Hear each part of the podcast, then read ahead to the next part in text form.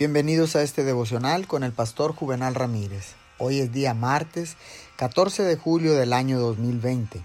La palabra del Señor dice en el libro de los Proverbios capítulo 11, versículo 20. El Señor aborrece a los de corazón perverso, pero se complace en los que viven con rectitud. Preguntemos otra vez, ¿son nuestros líderes espirituales ejemplos de santidad?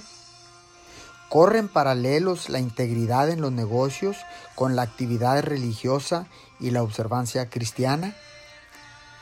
Si la obra de Dios ha de hacer santos a hombres y mujeres, y si Dios ha hecho amplias provisiones en la ley para hacer precisamente esto, ¿por qué debería ser impertinente e inútil expresar preguntas tan personales e incisivas como estas?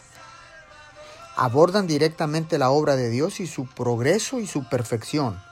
Estas preguntas llegan al núcleo mismo de la enfermedad, dan en el blanco.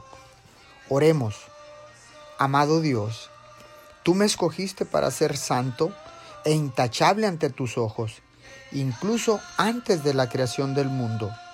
Por favor, ayúdame, Señor, a vivir una vida que te agrade en santidad y en devoción.